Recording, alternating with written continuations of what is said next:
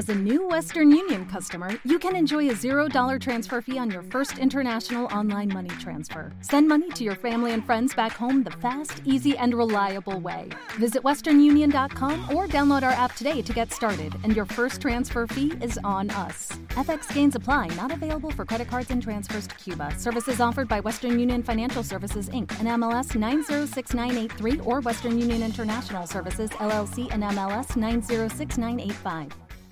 Lucky Land Casino asking people what's the weirdest place you've gotten lucky? Lucky? In line at the deli, I guess? Aha, in my dentist's office. More than once, actually. Do I have to say? Yes, you do. In the car before my kids' PTA meeting. Really? Yes. Excuse me, what's the weirdest place you've gotten lucky? I never win and tell. Well, there you have it. You can get lucky anywhere playing at LuckyLandSlots.com. Play for free right now. Are you feeling lucky? No purchase necessary. Void where prohibited by law. 18 plus. Terms and conditions apply. See website for details.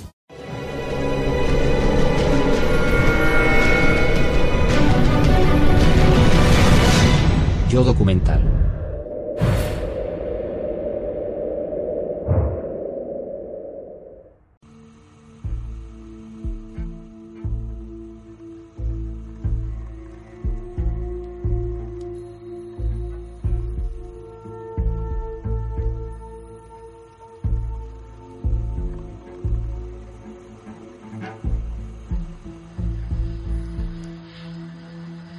Creo que... ¿Estamos listos? Vale, voy a hacer una breve presentación y empezamos. Estamos en casa del doctor Henry Cole. Entrevistaremos a Alfred Bamber. Entrevistaremos al embajador John Gunther Dean, un veterano que sirvió en el Post Office Box 1142. No sé hasta qué punto sigue estando clasificado. Al fin y al cabo eran tiempos de guerra. Me lo tomé muy en serio y no hablé sobre ello. Desde luego no con mi familia. Tuvimos que jurarlo. No le cuentes a nadie dónde estás ni lo que haces. Ni siquiera a tu mujer, ni a tus padres. El futuro de la nación dependía de que guardásemos ese secreto.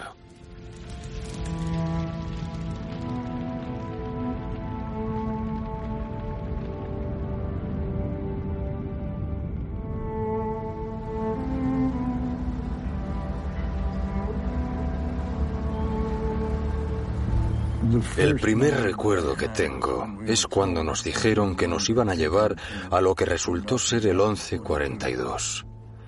Y nos metieron en un autobús. Todas las ventanas estaban cubiertas de madera, no se veía absolutamente nada. De repente dijeron, os vamos a enviar a una misión que es confidencial. Todos esperábamos ir a Europa, pero nos separaron y nadie sabía a dónde estábamos yendo.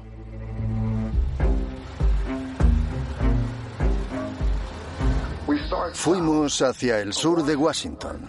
Me pregunté, ¿qué está pasando? Todo era como si estuvieran intentando ocultarme información. Mientras avanzábamos, empecé a ver un claro entre los árboles y había un, creo que era un camino de tierra. Pensé, ¿qué es? ¿A dónde me llevan? Luego nos salimos de la carretera principal y llegamos a una pequeña instalación militar.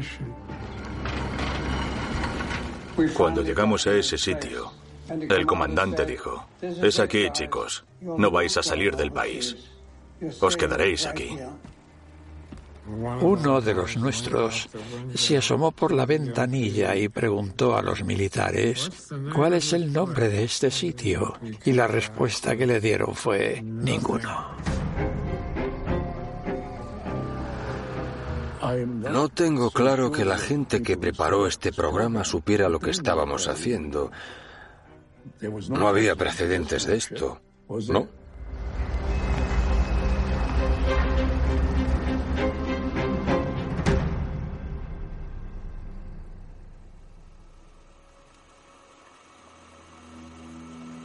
Seguimos avanzando y hoy vamos a empezar desde aquí.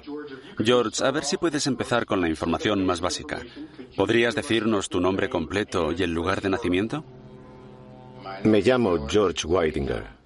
Nací en Viena, Austria, en 1923. Y escapé a Estados Unidos en el último barco de Europa en diciembre de 1939. Sin duda pasé mucho, mucho miedo. Quemaron todas las sinagogas de Viena. Muchas personas fueron enviadas a campos de concentración. La idea de Hitler era exterminar a los judíos, deshacerse por completo de nosotros. En cuanto llegué a este país, hice la solicitud para la ciudadanía, lo que te otorga el derecho de unirte al ejército. Había cientos de los nuestros, judíos que acababan de ser llamados a filas. Y la primera pregunta que te hacían era, ¿estáis preparados para luchar por vuestro nuevo país, Estados Unidos? Y tú contestabas, sí, señor. Yo estaba del lado de los que querían ir a moler a palos a los alemanes. Ojo por ojo. No creo que nadie tuviera mejores motivos que yo para unirse al ejército. Que supiera por lo que íbamos a luchar. Cuando terminamos el entrenamiento, dijeron el nombre de todos excepto el mío. Un paso al frente, giro a la izquierda. Y se marcharon todos. Yo fui el único que quedó en ese campo. Entonces me llamó el coronel. Vais, di algo en alemán. Así que recité un famoso poema de Goethe. ¿Quién cabalga tan tarde en la noche y el viento? ¿Es el padre? Me dijo, vale, suficiente, vas a ir al 1142.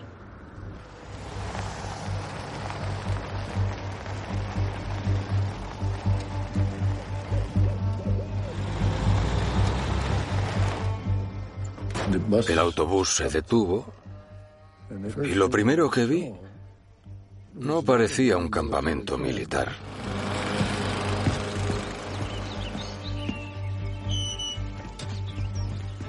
Parecía un club. Bueno, había una piscina y pistas de tenis. Yo diría que no parecía del todo real. No sabíamos qué narices era. Enseguida me dijeron, aquí no hay rangos ni títulos, no puedes contarle a nadie lo que haces. Era una gran operación secreta.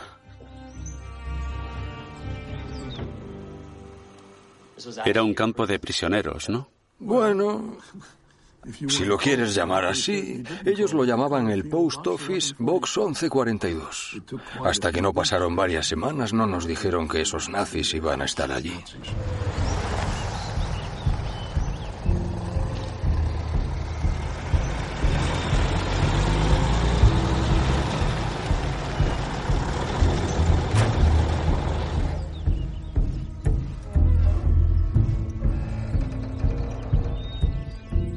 En esa época un nazi era un nazi, un alemán era un nazi, y traerlos aquí, cielo santo. Es que cuando has apresado a unos oficiales alemanes no deberías traerlos a Estados Unidos. Es como, ¿qué está pasando aquí? Estos soldados venían de todas las divisiones, artillería, infantería, las SS. A muchos de ellos los trasladaban directamente desde el frente donde eran apresados y sin cambiarlos de ropa llegaban al 1142. No era la sensación más agradable. Algunos de ellos eran nazis de verdad y te habrían matado en el acto si hubieran podido. Yo soy judío y ellos también lo sabían. ¿Qué papel te dijeron que ibas a tener allí? ¿Cuál iba a ser tu trabajo? Conseguir información útil para Estados Unidos.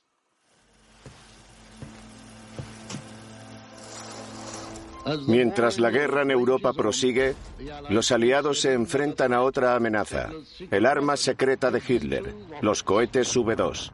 Los V2 han estado sembrando el terror por todo Londres, costándole la vida a más de 50.000 personas. Werner von Braun, jefe de desarrollo del cohete de Hitler, pretende que la siguiente generación de cohetes alcance distancias más grandes. Los cohetes alemanes estaban en su máximo apogeo. Y el principal peligro era que Hitler desarrollara un cohete con la suficiente potencia para alcanzar Nueva York o Washington. Eso habría cambiado el curso de toda la guerra. Nos dijeron que usáramos nuestro alemán para interrogar a los prisioneros alemanes. Las órdenes eran, si alguien menciona cohetes, grabad todo lo que diga. ¿Cómo te llamas? Bala. Dime dónde escondéis los V2. En el culo. Recuerdo un interrogatorio de septiembre del 44. El prisionero dijo, no puedo hablar, soy oficial del ejército alemán. Solo tengo que darle el nombre y el número de serie. Y yo le dije, resulta que soy un judío alemán que ha sido expulsado de Alemania. Y si no hablas, tenemos métodos para haceros cosas a ti y a tu familia. Como refugiado judío de Europa, esa es una tarea casi tan extraña como puedas imaginar.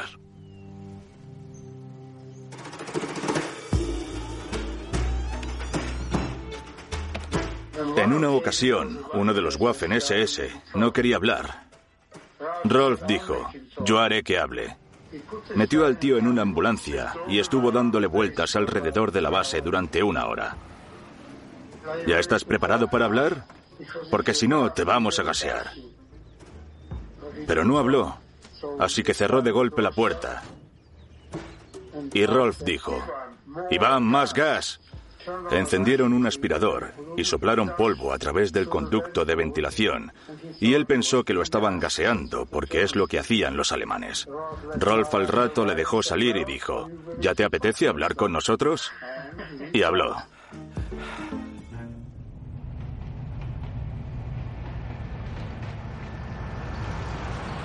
Uno de los grandes logros del Post Office Box 1142 fue el hecho de que descubrimos un lugar donde Hitler estaba fabricando los cohetes V2. Werner von Braun y su equipo de científicos trabajaban desde una fábrica subterránea secreta llamada Pinemunde. Así que analizamos las imágenes aéreas, interrogamos a los prisioneros y nos lo contaron todo. Cuando encontramos Pinemunde, se produjo el bombardeo de la zona. Me sentí muy bien al saber que ese era uno de los logros del Post Office Box 1142.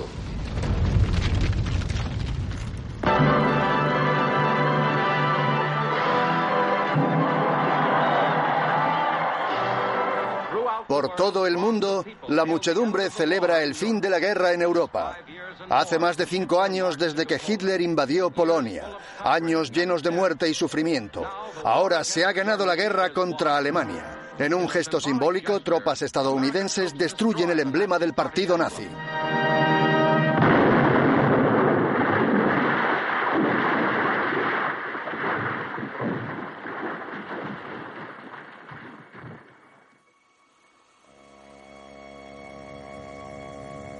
La secuencia de esa semana, solo por seguir un orden cronológico, claro, es que el general Wiesel nos reúne en el Pentágono y nos dice, Caballeros, necesito hacer algo que es ilegal y que podría provocar que me metieran en la cárcel. Hay cientos de científicos alemanes y si no los traemos a este país, perderemos toda esa tecnología. ¿Entonces no estaban registrados en los libros? No lo estaban. Eran enemigos extranjeros. No podían venir en plena guerra. El general Wiesel dijo, controlaremos una de las islas del puerto de Boston e introduciremos a estos científicos de forma ilegal antes de que los de inmigración puedan ver el barco. Así que llegaban en barcos de tropas. Introdujimos a varios cientos de personas ilegalmente en la isla Recuerdo que en el momento en el que recogimos a Werner von Braun y a los primeros de su equipo de 300 personas de Pinemunde había tormenta. Bajo la lluvia torrencial y el vendaval, los bajaron por una escalerilla en una tormenta que era demasiado fuerte para el barco piloto. Se bajaron del barco y vinieron a la isla. Todos miraban a esta gente de aspecto raro, con chaquetas de cuero y sombreros muy graciosos. Si quieres ver el estereotipo de un prusiano, alto, rubio, ojos azules, ese era Werner von Braun. Era un grupo de personas que teníamos en alta consideración y no sé lo avanzados que estábamos nosotros, pero por lo que tengo entendido, teníamos muy poca información sobre cohetes, de eso no había duda. Los científicos de los cohetes que eran esenciales en las actividades bélicas de los nazis, ahora lo eran de las nuestras. De repente toda la perspectiva de lo que yo tenía que hacer cambió. Y nos metimos en lo que yo creo que era el verdadero propósito de que estuviera allí.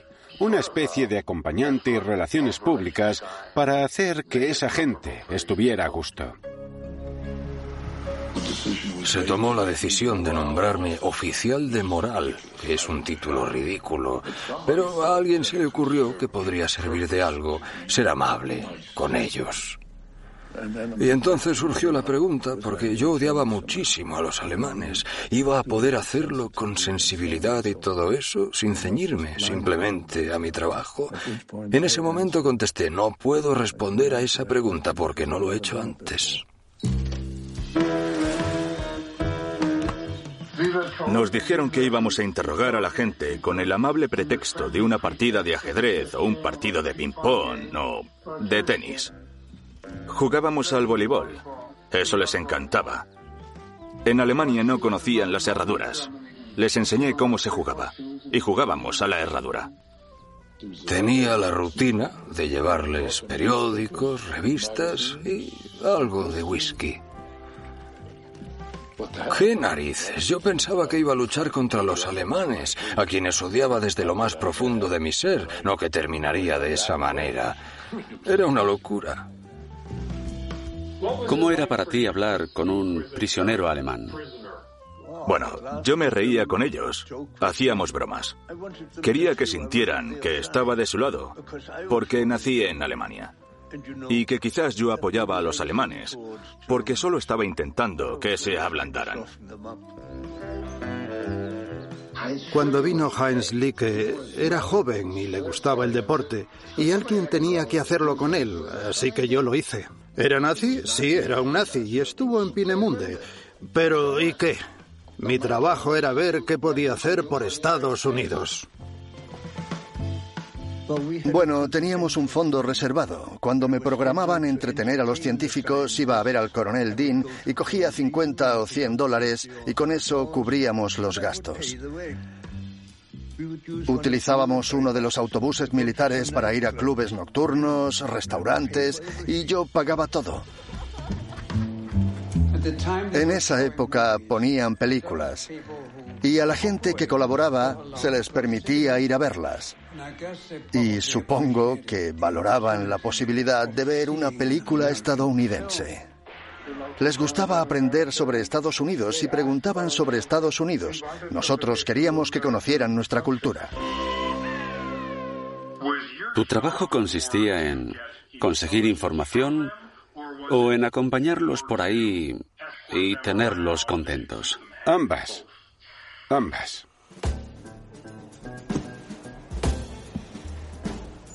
Ese diciembre, Werner von Braun dijo, Mira, el invierno va a ser muy, muy duro en Europa y nos gustaría enviar algunas cosas a nuestras familias para las vacaciones.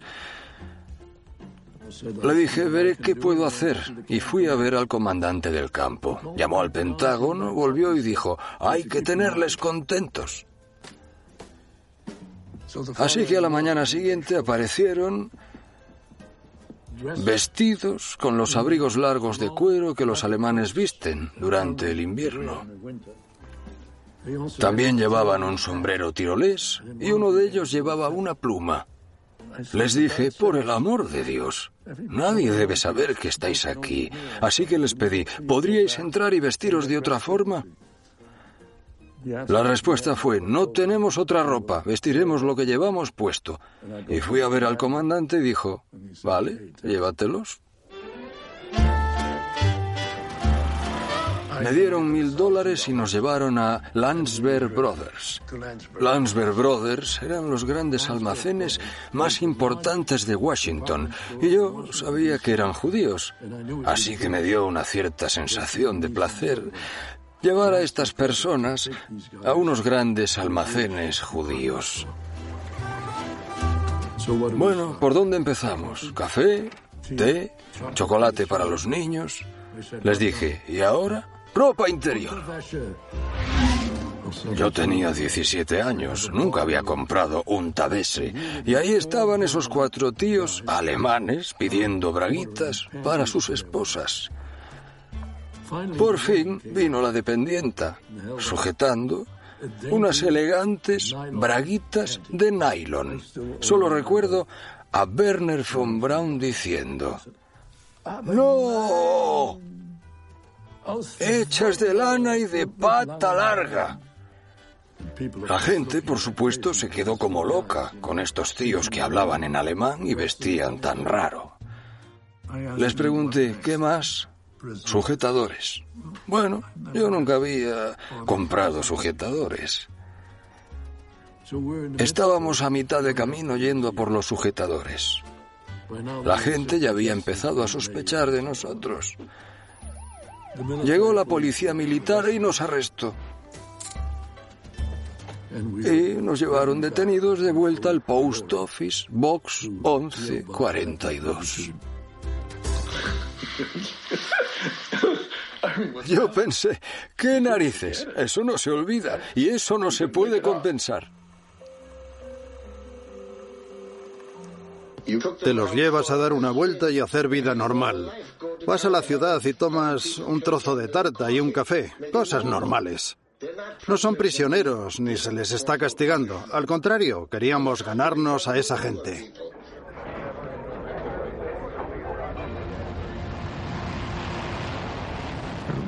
Werner von Braun desarrolló el cohete V2 que mató a innumerables personas. Y ahora está trabajando para nosotros. Se le trató casi como a un héroe. El propio Werner era un visionario y... ¿Era nazi? Yo... Él hacía lo que los nazis le pedían. Y era todo a su favor. Ideológicamente, a él le interesaban los cohetes y viajar a la Luna. No le interesaba la guerra. Vale, fabricó los V2 que bombardearon Londres y todo eso, pero... ¿Parecía arrepentido o algo por lo de los V1 y los V2? Su actitud era la de que aquello era un progreso importante desde el punto de vista de viajar al espacio.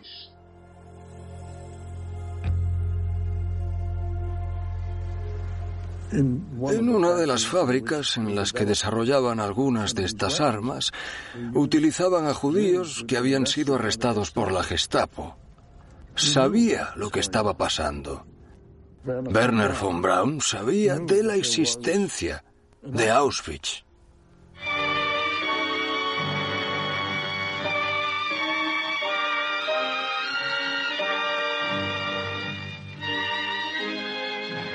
Por primera vez Estados Unidos puede creer lo que parecía propaganda imposible. Hay pruebas documentales de grandes asesinatos en masa. El general Eisenhower, un hombre curtido por la sangre y la guerra, parece consternado por estas inverosímiles escenas. El más horrible de todos los campos fue el de Buchenwald, donde solo se encontraron con vida a 20.000 de los 80.000 prisioneros. Los esclavos trabajaron en la bomba V2 con números de serie tatuados en el vientre. With the Lucky Land slots, you can get lucky just about anywhere.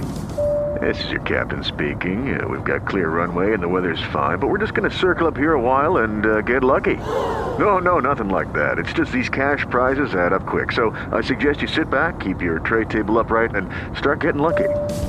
Play for free at LuckyLandSlots.com. Are you feeling lucky? No purchase necessary. Void where prohibited by law. 18 plus terms and conditions apply. See website for details. Lucky Land Casino asking people what's the weirdest place you've gotten lucky? Lucky? In line at the deli, I guess? Aha, in my dentist's office. More than once, actually. Do I have to say? Yes, you do. In the car before my kids' PTA meeting. Really? Yes. Excuse me, what's the weirdest place you've gotten lucky? I never win and tell. Well, there you have it. You can get lucky anywhere playing at LuckyLandSlots.com. Play for free right now. Are you feeling lucky? No purchase necessary. Void where prohibited by law. 18 plus. Terms and conditions apply. See website for details. Grandes asesinatos en masa. Asesinatos que ensombrecerán el nombre de Alemania en los registros de la historia. No éramos plenamente conscientes de la magnitud de lo que había pasado bajo el régimen nazi. Yo no lo sabía entonces, pero mi abuelo, mi tío, mi tía, mi primo y otros familiares, todos murieron durante el holocausto. Como tantos otros. Estábamos todos impactados por lo que había pasado. Cuando escuchas lo que sucedió en Auschwitz, no hay nada que pueda impactarte mucho más. No creo que hubiera servido de nada contarle a todo el mundo lo que sentía y llorar. Sin duda, no habría ayudado a mis padres. Casi todos éramos refugiados de los nazis. Habríamos preferido tratarles como los criminales de guerra que eran. Pero cuando estás en el ejército, sigues órdenes. Intenté suprimir la rabia porque no habría sido muy efectivo que hubiera actuado como si quisiese matarlos. No fue agradable, por decirlo con suavidad. Es decir, tenía la sensación de vomitar solo por tener que ser amable con ellos. Y la única pregunta que me hacía era, ¿qué han hecho ellos durante la guerra?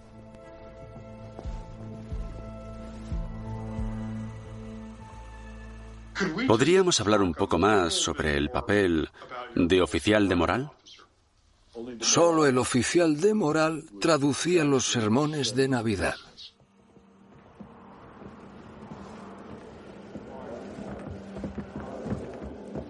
Dijeron, es Navidad y nos gustaría tener una misa de Navidad. Les dieron una sala muy privada. Se presentaron todos. Primero fue el sermón católico y después el de los protestantes. Y me tocó a mí traducir esos dos putos sermones del inglés al alemán. Estaban encantados. De hecho, estaban tan encantados que me invitaron a tomar algo con ellos. Me volvió completamente loco. No podía comportarme como si fueran humanos, no podía. A mis espaldas se referían a mí como Der kleine Judenbube, el pequeño chico judío. Ni en mis mejores sueños o pesadillas me habría imaginado convertirme en el oficial de moral de esos animales. El odio que había dentro de mí era tan grande que no, no podía evitarlo. Para mí eran unos hijos de puta y los quería ver muertos. ¿Qué creías que le iba a pasar a estas personas? Si nos enviaron a Washington a comprar regalos de Navidad para sus familiares, no parecía probable que fueran a acusarles de ningún crimen. En ocasiones me iba a la cama y me ponía a pensar, ¿qué? ¿Qué estoy haciendo? Pensaba si podría ir al coronel, al mando, y decirle, no puedo hacer esto. Pero bueno, no hacías cosas así cuando estabas en el ejército. Y además no hacías cosas así cuando acababas de llegar como refugiado.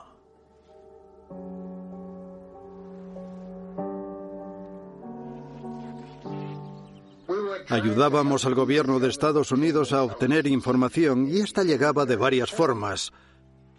Puede que el 1142 fuera el comienzo de un acercamiento diplomático para conseguir información.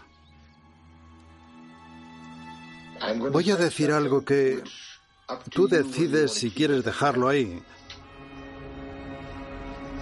No solo estábamos interesados en lo que los alemanes eran capaces de hacer, también nos interesaba nuestro aliado en ese momento, la Unión Soviética. Y eso se convirtió en un elemento importante.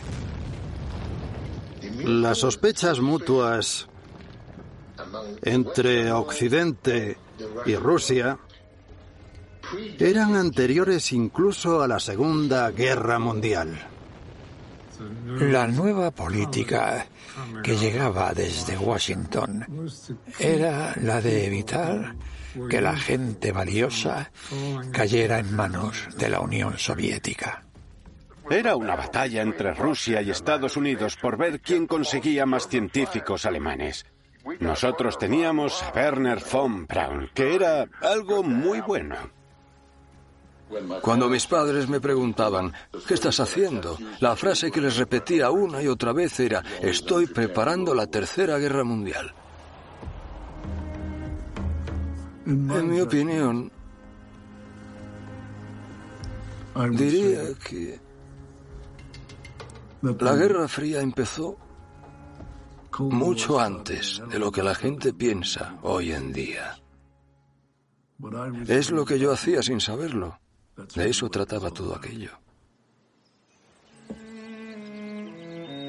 Nos dijeron que no eran prisioneros de guerra, que en realidad trabajaban para nosotros. De hecho, tenían unas dietas diarias. Se les prometió una nacionalización bastante rápida y también que sus familias podrían venir después. Cuidamos de sus familias y en muchos casos se les animó a inmigrar, es decir, a convertirse en ciudadanos estadounidenses. Les ofrecimos un futuro, pero muchos de ellos tenían un fuerte pasado nazi y estábamos un poco preocupados porque les dieran grandes oportunidades de futuro en Estados Unidos, probablemente mejores que a muchas otras personas. 15 segundos para el despegue. Sistema de dirección interno. 12, 11, 10, 9. Bueno, muchas de estas personas se las llevaron a Texas, donde iban a trabajar en un programa de cohetes. Eso se convirtió en el proyecto Apolo. Y Estados Unidos envió al primer hombre a la Luna. Inicio de secuencia de ignición. 6, 5, 4, 3, 2, 1. Cero. Motores en marcha. Despegue. Ha despegado. Pasados 32 minutos de la hora despega el Apolo 11. Torre despejada. Vuelve la pregunta de si puedes hacer cosas malas para conseguir objetivos buenos. Y yo diría que si haces eso, entonces el objetivo que consigues no vale la pena.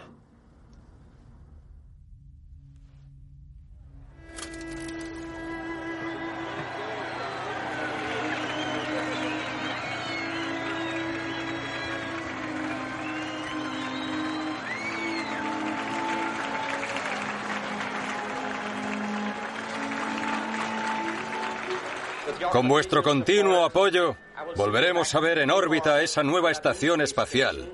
Y puede que un día enviemos a un hombre a Marte. Gracias.